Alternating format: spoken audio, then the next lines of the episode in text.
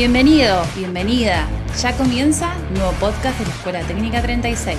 Subí bien el volumen, que solo te queda disfrutar de todo lo que tenemos preparado para vos en esta semana.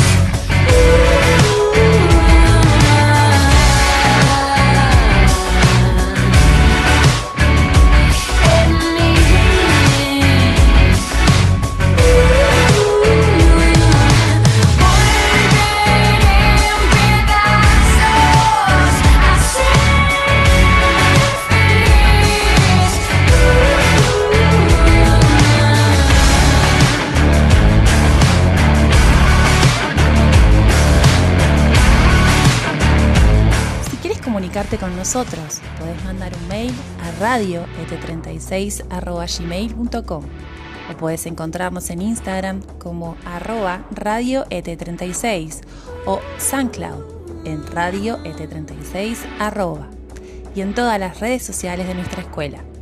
Mándanos mensajes, comentarios, te esperamos.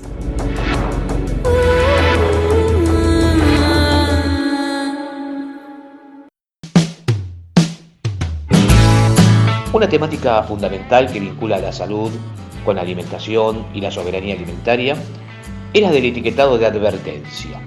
Es por ello que convocamos a la licenciada Mercedes Paiva de la Cátedra de Educación Alimentaria y Soberanía Alimentaria de la Facultad de Medicina, Escuela de Nutrición de la Universidad de Buenos Aires, a quien agradecemos sus aportes para la Escuela Técnica 36 y le consultamos entonces qué es y en qué consiste el etiquetado de advertencia. Hola, hola Claudio.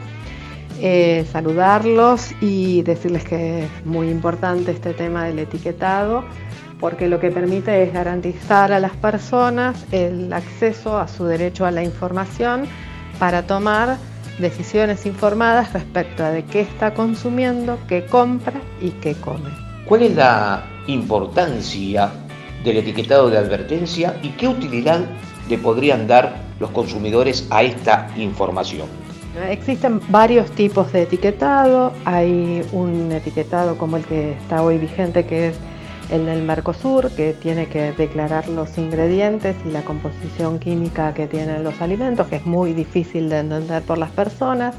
Y otros que tienen eh, voluntariamente hoy aparicionan, por ejemplo, las bebidas gaseosas, que lo que hacen es eh, explicar el contenido de kilocalorías, de sal, de mm, grasas o de azúcares, dependiendo de lo que la industria quiera hacer. Ese es un etiquetado con mucha dificultad para que lo entienda la población Y finalmente el etiquetado de advertencia, que en lo que consiste es en, por ejemplo, octógonos negros, en general cuatro, que nos advierten sobre si tienen muchas calorías, mucha energía, sobre si tienen muchas azúcares o azúcares agregados, si tienen mucha sal eh, agregada y si tienen eh, muchas grasas. En general estos son los cuatro nutrientes de los que se advierte al consumidor. Lo que sabemos es que el sistema de advertencia solo no es suficiente y que en general las personas eh, cuando ven un etiquetado así como está el día de hoy, cuando a estos mismos alimentos se les agregan los octógonos de, advertencia, las personas empiezan a hacerse preguntas sobre por qué este alimento tiene dos, tres o cuatro octógonos y comparado con otro que no los tenga, que tenga similar característica, eligen los que tienen menos octógonos. O sea que lo que haría es facilitar la elección fácil y rápida de los consumidores, que hoy en día se sabe que la decisión ante la góndola se realiza en un máximo de 6 segundos. Entonces es muy difícil que una persona pueda identificar lo que hoy dicen las etiquetas y tomar decisiones informadas eh, sobre lo que contienen los alimentos. Además, el sistema de advertencia de alimentos en otros países ha sido asociado a la regulación del marketing de alimentos y la publicidad de alimentos, especialmente para niños, y la prohibición de que los alimentos que tengan octógonos negros de advertencia, o sea que el etiquetado frontal eh, esté indicando que tiene muchas calorías, mucha grasa, mucho azúcar o mucha sal, no pueden ser vendidos en kioscos escolares ni hacer publicidad en horarios eh, de protección al menor y mucho menos en espacios donde los niños sean audiencia selecta. ¿Qué ejemplos o experiencias hay a nivel mundial y cómo viene la Argentina para legislar en etiquetado frontal de advertencia. Tenemos varios casos de etiquetado en el mundo, en muchos casos el etiquetado es voluntario, el etiquetado voluntario, igual que otras estrategias de autorregulación de la industria no funcionan o funcionan débilmente. Nos interesa eh, resaltar en principio el etiquetado frontal que inició Chile, que es el octógonos negros de cuatro octógonos asociado a la restricción de publicidad y a la restricción de marketing de alimentos y tampoco permiten la asociación de muñecos o personajes en los envases de alimentos, ni tampoco regalar muñecos junto con los alimentos. La experiencia más exitosa y conocida que tenemos, que es la de Chile. Después tenemos la nueva de Perú, que es similar, también con etiquetado frontal de advertencia con octógonos negros. México, que había empezado con un tipo de advertencia que se llama GDA, que probaron que no es efectiva y que la cambian en estos tiempos, también por un etiquetado frontal de advertencia. Chile, entonces dijimos Chile, Perú y México. Ecuador y eh, Brasil está estudiando algún sistema de advertencia frontal que no va a ser el de octógonos, que probablemente sea el de triángulos negros. Uruguay avanzó bastante en la legislación con este, también advertencia, octógonos negros u octógonos rojos, pero cuando llegaron a la etapa de implementación, la industria hizo bastante presión a nivel gubernamental y entonces en este momento se tramitó una prórroga para la puesta en marcha de ese proyecto. Y acá en Argentina, si bien las organizaciones profesionales, las organizaciones de consumidores están de acuerdo con que exista un etiquetado frontal de alimentos, la presión que hace la industria para que ese no sea el etiquetado frontal que salga es bastante fuerte de manera que, si bien existen varios proyectos en el Congreso y se hicieron varios intentos desde el Ministerio de Salud, esto todavía no ha sido viable. Ahora, Mercedes, sabemos muy bien que algunas pautas culturales fueron cambiando en las últimas décadas y fundamentalmente tiene que ver con el incremento en el consumo de productos ultraprocesados. Eh, cuando nos referimos a los ultraprocesados, por ejemplo, hablamos de galletitas, snacks, los famosos postrecitos, cereales, en lugar de, por ejemplo, frutas. Eh, ¿Cómo podemos vincular esta temática de cambios de hábitos alimenticios en relación al eh, etiquetado de advertencia. ¿Podemos mejorar la contribución en relación a esto y empezar a revertir esta situación de consumo de productos con altos contenidos de conservantes y productos químicos? Sí, creemos que la acción combinada de la educación alimentaria, el etiquetado frontal, la restricción del marketing de los alimentos, y la prohibición de venta de estos alimentos ultraprocesados en las escuelas ayudaría mucho.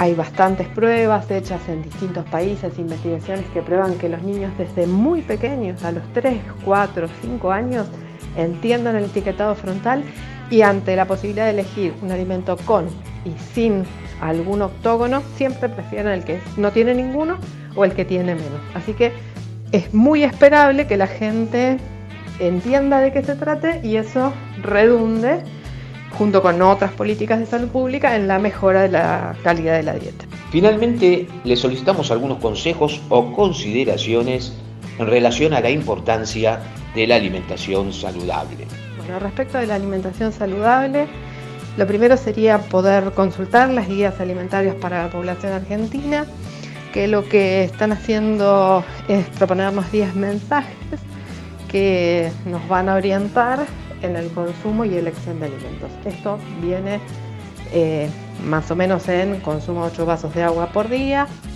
consuma más frutas y verduras, consuma menos alimentos con azúcar, sal y grasas agregadas, eh, consuma grasas de buena calidad como aceites vegetales y haga actividad física con regularidad y la consulta sería para todos el poder buscar, tanto en la página del Ministerio de Salud como en la de la Universidad de Buenos Aires, en la Cátedra Libre de Soberanía Alimentaria o en la página de la Federación Argentina de Graduados en Nutrición, información fiable y no caer en, en la falta de información o la información deformada que nos ofrecen en algunos casos las industrias respecto de los aportes que hacen los alimentos, sobre todo los ultraprocesados, en nuestras dietas. Bueno, muchas gracias por la entrevista y es un placer poder estar en contacto con ustedes. Muchísimas gracias, licenciada Mercedes Paiva, por sus eh, valiosísimos aportes para la Escuela Técnica 36.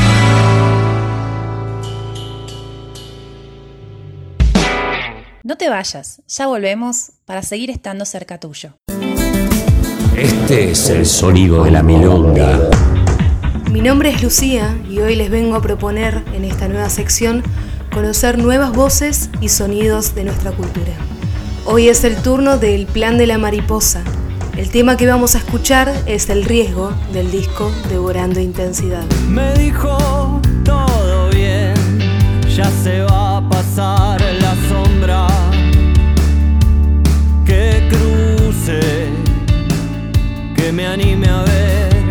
El Plan de la Mariposa se formó en el 2008 en la ciudad balnearia de Necochea, en la provincia de Buenos Aires. Compuesta por cinco hermanos y dos amigos, esta banda argentina es un explosivo cruce de sonidos que van desde el rock nacional, el ritmo latino, hasta la música celta. Entrelaza arreglos de violín, acordeón y sintetizadores creando un sonido profundo y cargado de energía. Lanzó su primer disco titulado Brote en el 2011.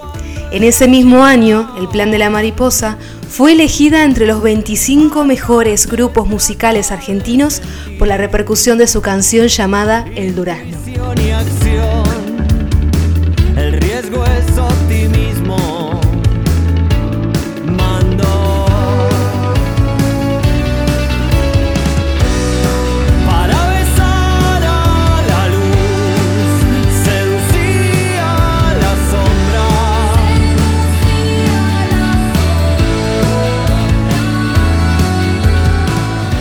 Viajó por distintas calles del norte argentino hasta llegar finalmente a Europa. Una vez de vuelta al país, el Plan de la Mariposa editó su segundo álbum titulado Danza de Antalgia, que provocó una gran repercusión para el conjunto. A lo largo de su trayectoria, el Plan de la Mariposa realizó participaciones especiales junto a Manu Chao, La Vela Puerca y Gustavo Cordera.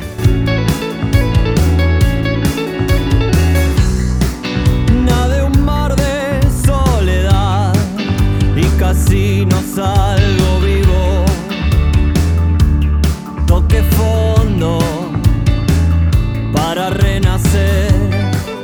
tiempos de aislamiento social preventivo y obligatorio en Argentina y en el mundo, el grupo de los hermanos Andersen compuso junto a sus seguidores y otras artistas como Lucía Moki e Hilda Lizarazu 13 canciones en 13 días.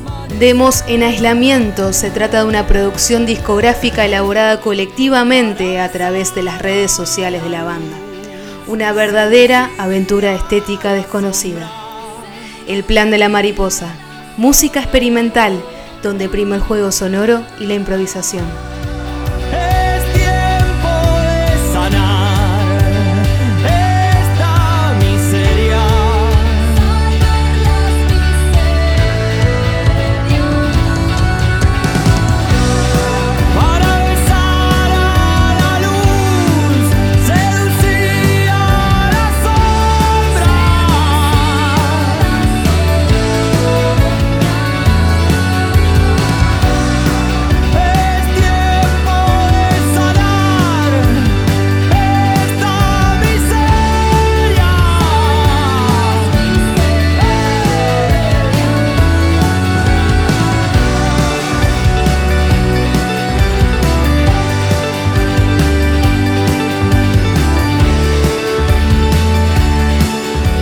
Si querés dejarnos algún comentario, hacelo a través de nuestras redes sociales.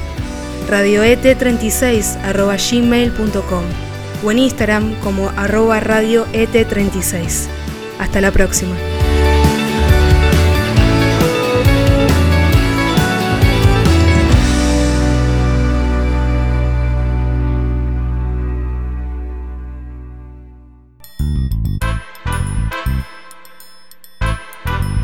De actualidad, en un minuto. Noticias que rescatamos por fuera de la temática central, eh, conocida por todos y de público conocimiento, vamos a, a contarles que el río Paraná sigue dando eh, muchas sorpresas. En este caso se encontró un delfín nadando muy tranquilamente en el río Paraná, en la zona de influencia de Entre Ríos y Buenos Aires, y se trata de un delfín nariz de botella, una especie que está en vías de extinción, según informó la Reserva de Biosfera Delta del Paraná.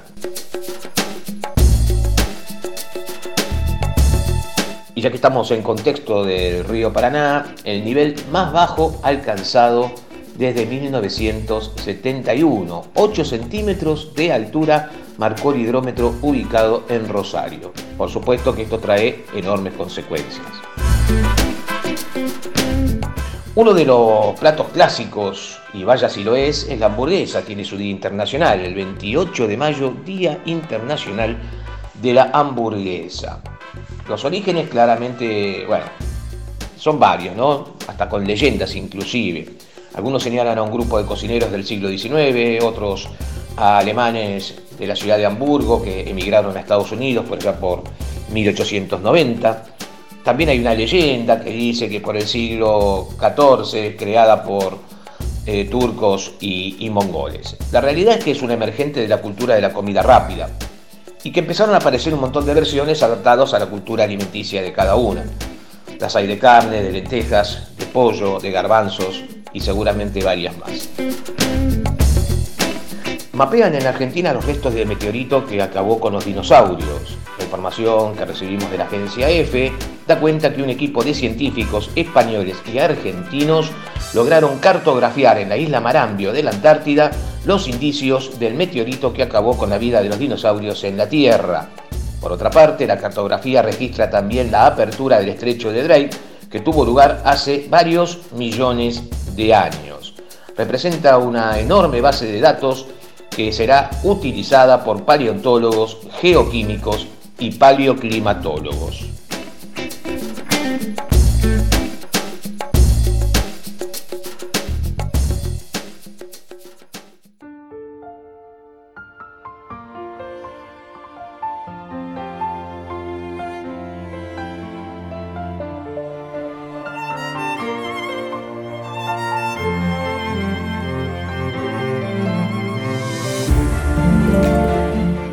Hola, ¿cómo están? Bienvenidos a este espacio artístico que llamamos Sonidos Pictóricos, donde vamos a reflexionar juntos qué relación existe entre el dibujo, la pintura y la música. Y por qué no, en una instancia final, animarnos a dibujar. ¿Están listos? Vamos a comenzar presentando al artista estrella del día, el señor Kandinsky. ¿Saben quién es este artista? Bueno, los alumnos de primer año están en el medio de un proceso creativo muy interesante, investigando su biografía y observando detenidamente cada una de sus obras. ¿Por qué? Porque luego van a realizar un dibujo tomándolo como referente, desde su obra y su lenguaje, y sus técnicas sobre todo. Kandinsky fue un pintor ruso, precursor del arte abstracto en pintura y teórico del arte. Es decir, sus obras se destacaban por una abstracción controlada y sistemática, en la que cada uno de sus elementos está previamente meditado. ¿Para qué? Con el fin de provocar una determinada reacción en el espectador, una emoción, una sensación. Es decir, que el objetivo principal que tenía no era solamente transmitir con sus pinturas, sino también persuadir a través de los colores, las líneas, los planos, las formas. Nació en 1866 y comenzó estudiando Derecho y Economía en Moscú, pero a la vez tomaba clases de dibujo y música. Sí, como escucharon, amaba la música y este es un aspecto que influencia notablemente cada una de sus obras. Vamos a ver de qué forma. Una de las ideas más importantes que él tenía fue buscar representar en su obra la música y el sonido. Para él, el sonido es el medio por el cual se desarrollan los conceptos abstractos que entiende el ser humano. Es decir, el sonido es en esencia abstracto. A un sonido creado se le da un sentido y entonces adquiere el valor de representar algo. Así es el caso de las palabras que definen cosas, por ejemplo. Pero el sonido, además de definir cosas, según él, nos permite desarrollar ideas abstractas, conceptos no tangibles, cosas que no podemos tocar, pero quizás sentir o percibir, y que se comunican directamente con los sentidos y las emociones. Es de esta forma como en 1911, fíjense, hace mucho tiempo atrás, él desarrolla una teoría sobre los significados del color en el que, por ejemplo, el blanco equivale a una pausa en la música. El rojo se asemeja a una trompeta. El naranja a una campana. El azul al sonido de una flauta, por ejemplo. El violeta al fagot. Él decía, los violines, los profundos tonos de los contrabajos y muy especialmente los instrumentos de viento personifican entonces para mí toda la fuerza de las horas del crepúsculo. Vi todos mis colores en mi mente, estaban ante mis ojos, líneas salvajes, casi enloquecidas, se dibujaron frente a mí. Esto lo dijo en 1913, después de ver una obra clásica en la ópera. Entonces podemos percibir que su pensamiento trataba de aunar tres elementos, el sonido, el color y el sentimiento. Fue su pasión de toda su carrera, investigar profundamente las relaciones consonantes y disonantes entre el color y la música especialmente siendo miembro del famoso grupo Jinete Azul. El Jinete Azul fue un grupo de artistas expresionistas que tuvo como objetivo evocar profundas emociones y sensaciones en los espectadores, bastante revolucionarios para la época y para los oyentes, a través de representaciones simultáneas de color, sonido y danza. ¿Y cómo percibía la relación entre el sonido y el color? Bueno, él decía que el rojo era fuerza, alegría, impulso. ¿Y cómo suena ese rojo? Suena a trompetas acompañadas de tubas.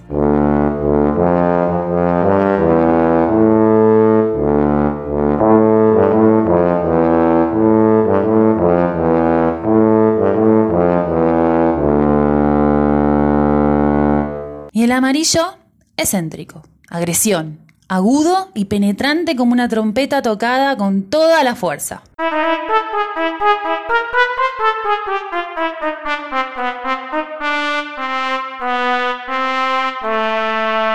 Y el azul, concéntrico, más introvertido, en una tonalidad más clara correspondiente a la flauta.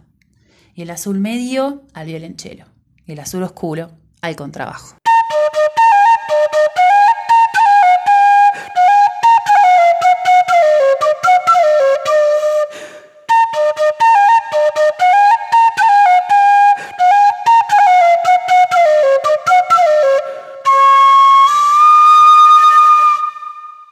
Pasa con el verde? Bueno, el verde es más tranquilo, sin matices, tonos tranquilos como de violín, en un tono muy bajo.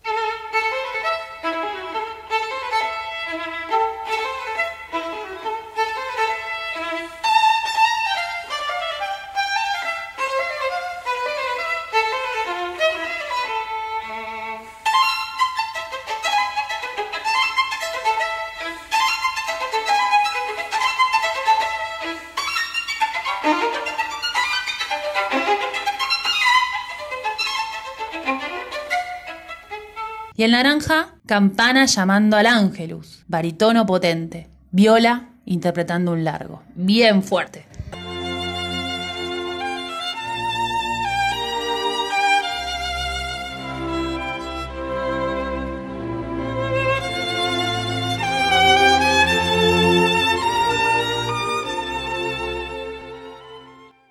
Y el violeta, corno inglés, gaita. Cuando es profundo, es un fagot.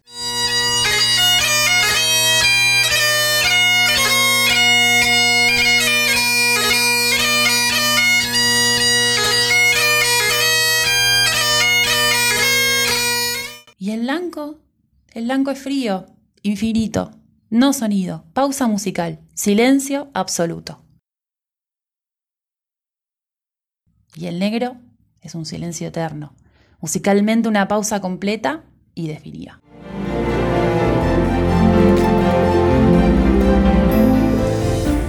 En su libro, de lo espiritual en el arte, Kandinsky decía, el color es un medio para ejercer una influencia directa sobre el alma.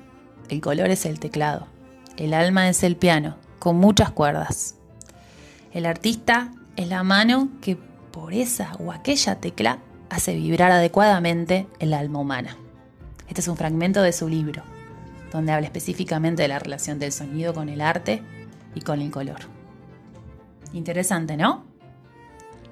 Bueno, después de todo lo que estuvimos reflexionando juntos, los vamos a invitar a realizar el siguiente desafío artístico, que en un punto nos ayuda a pensar qué significa para nosotros el color, cómo lo percibimos. ¿Lo percibimos a través de sonidos? ¿Y los sonidos? ¿Los relacionamos con colores a veces? ¿Qué pasa cuando cerramos los ojos? Vemos formas, vemos colores. ¿Cómo son las sensaciones? ¿Cómo representamos esas sensaciones? ¿Qué vamos a necesitar para este gran desafío? Bueno, primero y principal te sugerimos que busques el lugar más tranquilo que haya en casa.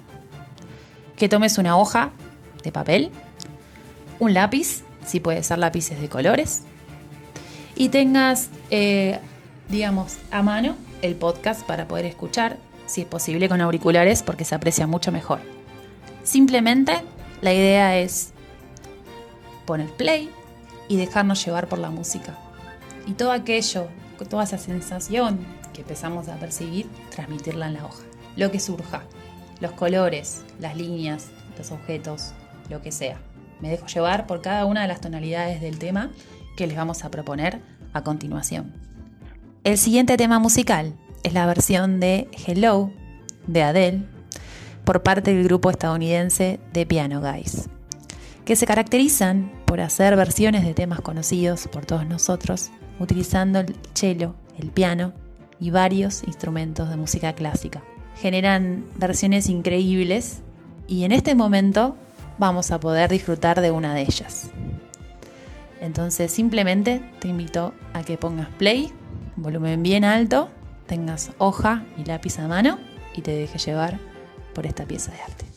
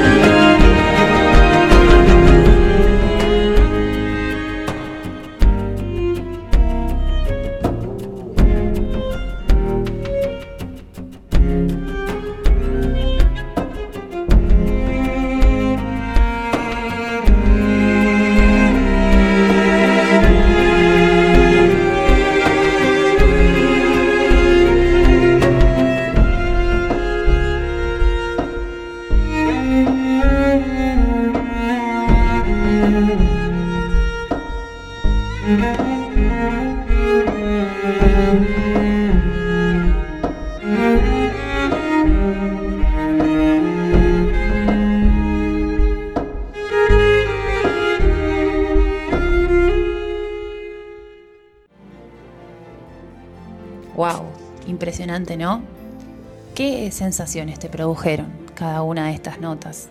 ¿Qué colores visualizaste? ¿Qué formas? ¿Figuras? ¿Asociaste algún sonido con algo en particular? Ya finalizando este espacio, lo único que nos queda es pedirte que te animes a compartir tu dibujo, el que acabas de realizar. Puedes sacarle una foto y mandarlo al mail radio et36.gmail.com o publicarlo en Instagram en arroba radio et36 o en Twitter arroba 36 podcast. Te esperamos, estamos muy ansiosos por conocer tu producción. Muchísimas gracias por escucharnos y espero que lo hayas disfrutado tanto como nosotros.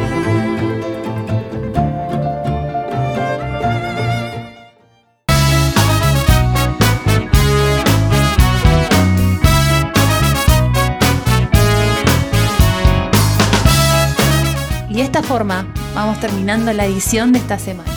Nos vemos en la próxima. Gracias por acompañarnos. La cabecita despierta, orgullo de su mamá. El niño creció en su casa, el adolescente quiere asomar. Resbalando las veredas, el barrio lo encandiló. Dando vueltas las esquinas, tocó placeres, tocó dolor. Se enamoró de la vida todos los días, todas las noches. Desayuno con las damas, la cena se la salteó.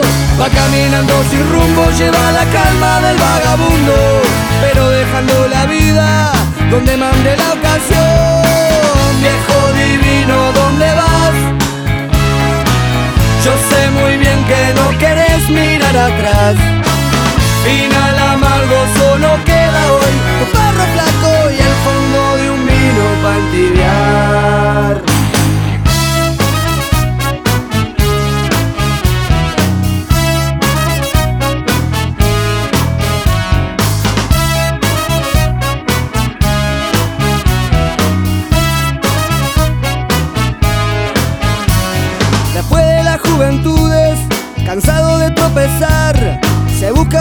Esposa y 14 horas para trabajar. Pero algunos pajaritos no se pueden encerrar. Se le va penando el alma, de pronto ya no quieren cantar. Se desparramó de a poco después que entraba para los 40. Y casi sin darse cuenta, alcohólico se volvió. Y fue bajando escalones, muchos inviernos a la deriva. Las vueltas que da la vida, en la calle terminó. ¿Dónde vas? Yo sé muy bien que no querés mirar atrás. Final amargo solo queda hoy tu perro flaco y el fondo de un vino pa' entibiar. La radio de la 36 la hacemos entre todos. A cargo de la conducción se encuentra Claudio Grimaldi. La locución, Rocío de Virgilio. Producción general, Gastón Laoni. Edición general y musicalización Gustavo Sonido. Viejo divino, ¿dónde vas? Yo sé muy bien que no podés mirar atrás. Final amargo, solo queda hoy tu perro flaco y el fondo de un vino para entibiar. Y el fondo de un vino para entibiar, tu perro flaco y el fondo